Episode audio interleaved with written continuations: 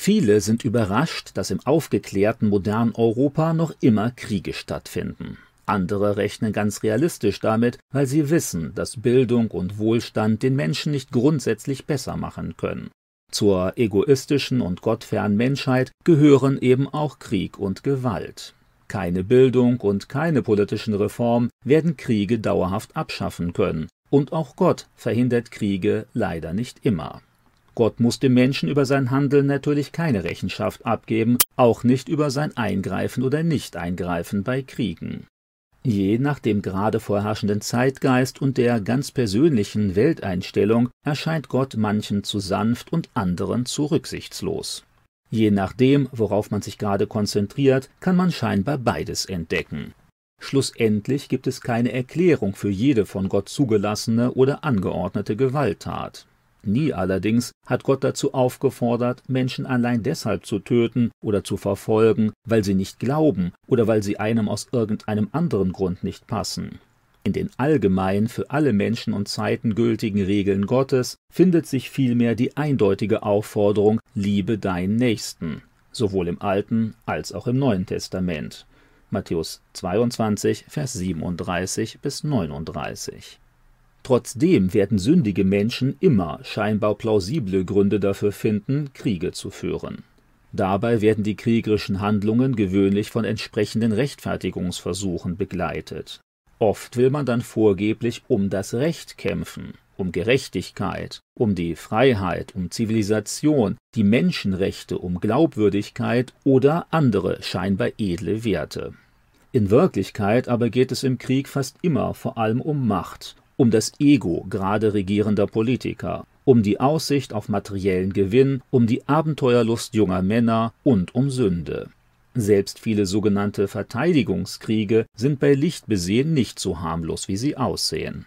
Klar ist jedenfalls, dass in der ursprünglichen von Gott geschaffenen Welt kein Krieg vorgesehen war. Im Garten Eden lebten die Menschen harmonisch miteinander und auch mit Gott.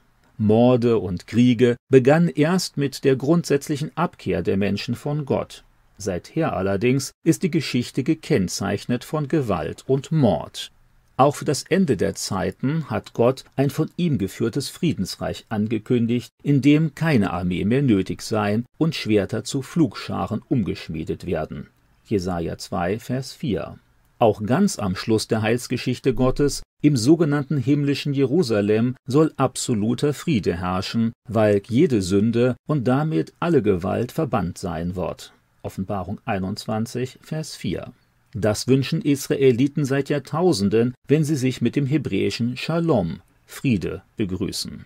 Dieser umfassende, totale Friede ist das eigentliche Ziel göttlichen Handelns. Alles andere ist aus christlicher Sicht nur eine unumgängliche, aber zeitlich begrenzte Notordnung.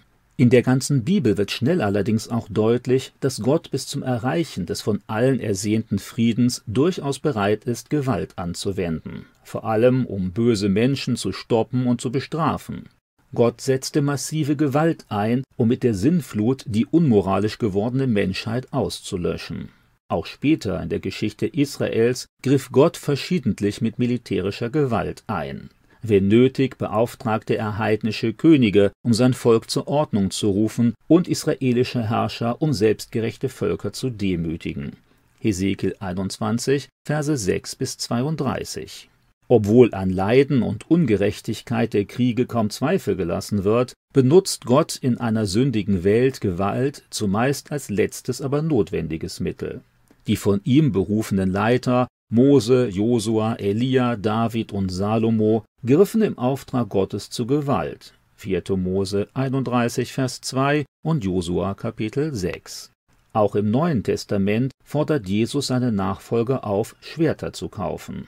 Lukas 22, Vers 36. Er selbst griff durchaus gewalttätig zur Geißel, um rücksichtslose Geschäftemacher aus dem Tempel Gottes zu vertreiben. Matthäus 21, Verse 12 und folgende. Vorbildliche Christen dienten im römischen Militär als Soldaten, ohne deshalb kritisiert zu werden. Apostelgeschichte Kapitel 10. Wenn Jesus wiederkommt, um den hinterhältigen Antichristen in die Schranken zu weisen, soll er ihn im Krieg besiegen. Offenbarung 19, 11 und folgende und Kapitel 20, Verse 7 bis 10. Gott selbst wird mehrfach in der Bibel sogar als Heerführer bezeichnet. 2. Mose 15, Vers 3 und Psalm 24, Vers 10. Obwohl diese Gewalt notwendig ist, stehen dahinter Liebe und Friedfertigkeit als eigentliche Eigenschaften Gottes. 2. Thessalonicher 3, Vers 16 und 1. Johannes 4, Vers 16. Gerade seinen größten in der Bibel beschriebenen Triumph über Hölle, Tod und Teufel erreichte Gott durch freiwilliges Leiden und Friedfertigkeit, nicht durch militärische Gewalt. Jesus ließ sich am Kreuz hinrichten, um dadurch erfolgreich die Macht des Teufels und der Sünde zu besiegen. Auch später werden die Nachfolger Jesu aufgefordert, dem Bösen mit Gutem zu begegnen, nicht mit scheinbar gerechtfertigter Gegengewalt. Feinde sollen nach Jesu Aufforderung nicht so sehr mit Gewalt bekämpft, sondern mit Liebe gewonnen werden. Römer 12, Verse 14 bis 21. Für eine irdische, von Sünde gekennzeichnete Logik klingt das natürlich vollkommen unsinnig. Nach Gottes Logik aber ist gerade das der weitaus bessere Weg. Jeder, der das wirklich will, findet schnell auch einen scheinbar passenden Grund für seinen Krieg oder seinen Gegenkrieg. Jeder, der dann zum Frieden aufruft, wird gerne als Träumer, als feige oder als realitätsfern bezeichnet. Und wenn am vorläufigen Ende dieser unseligen Kette der Gewalt wieder einmal viele tausend Tote, Verstümmelte und Traumatisierte sowie zerstörte Städte und Länder zurückbleiben, erklärt man den Menschen, dass es eben nicht anders ginge, dass man zu diesem Handeln sozusagen gezwungen worden sei. Die wahren Opfer eines Krieges sind natürlich weniger die Politiker oder Monarchen, die ihn befehlen, als vielmehr die Soldaten und Zivilisten, die sterben und deren Eigentum zerstört wird. In der Berichterstattung über die Kämpfe und in der späteren geschichtlichen Darstellung kommen diese zumeist aber nur als Zahlenmaterial vor. Eine gottferne Pragmatik sollte für überzeugte Christen auch in der Einordnung von Kriegen nie die einzige Option sein. Immerhin zeigt die Geschichte, dass Kriege weit häufiger zu immer neuer Gewalt geführt haben als zu längerfristigem Frieden. In manchen Fällen sind Gebet, passiver Widerstand und das Ertragen von Ungerechtigkeit für ein Land weniger zerstörerisch als ein ausgedehnter Krieg mit all seinen Schrecken. Selten, aber durchaus erfolgreich wurden mächtige militärische Feinde durch absolut gewaltlosen Widerstand besiegt. Zu den beeindruckenden Beispielen der jüngeren Vergangenheit gehören Mahatma Gandhis Befreiung Indiens von den britischen Kolonialtruppen und der Zusammenbruch der DDR-Diktatur nach den friedlichen Montagsdemonstrationen im Jahr 1989. Natürlich bedeutet das nicht, dass Polizei und Militär für die Zeit bis zum Friedensreich Gottes verboten wären.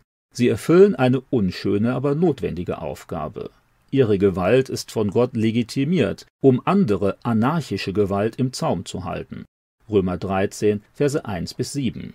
Auch der Christ soll sich dieser Gewalt beugen. Matthäus 5, Vers 39 und 1. Thessalonicher 5, Vers 15. Allerdings ist Gewalt immer nur die vorletzte Antwort. Die letzte ist die Liebe.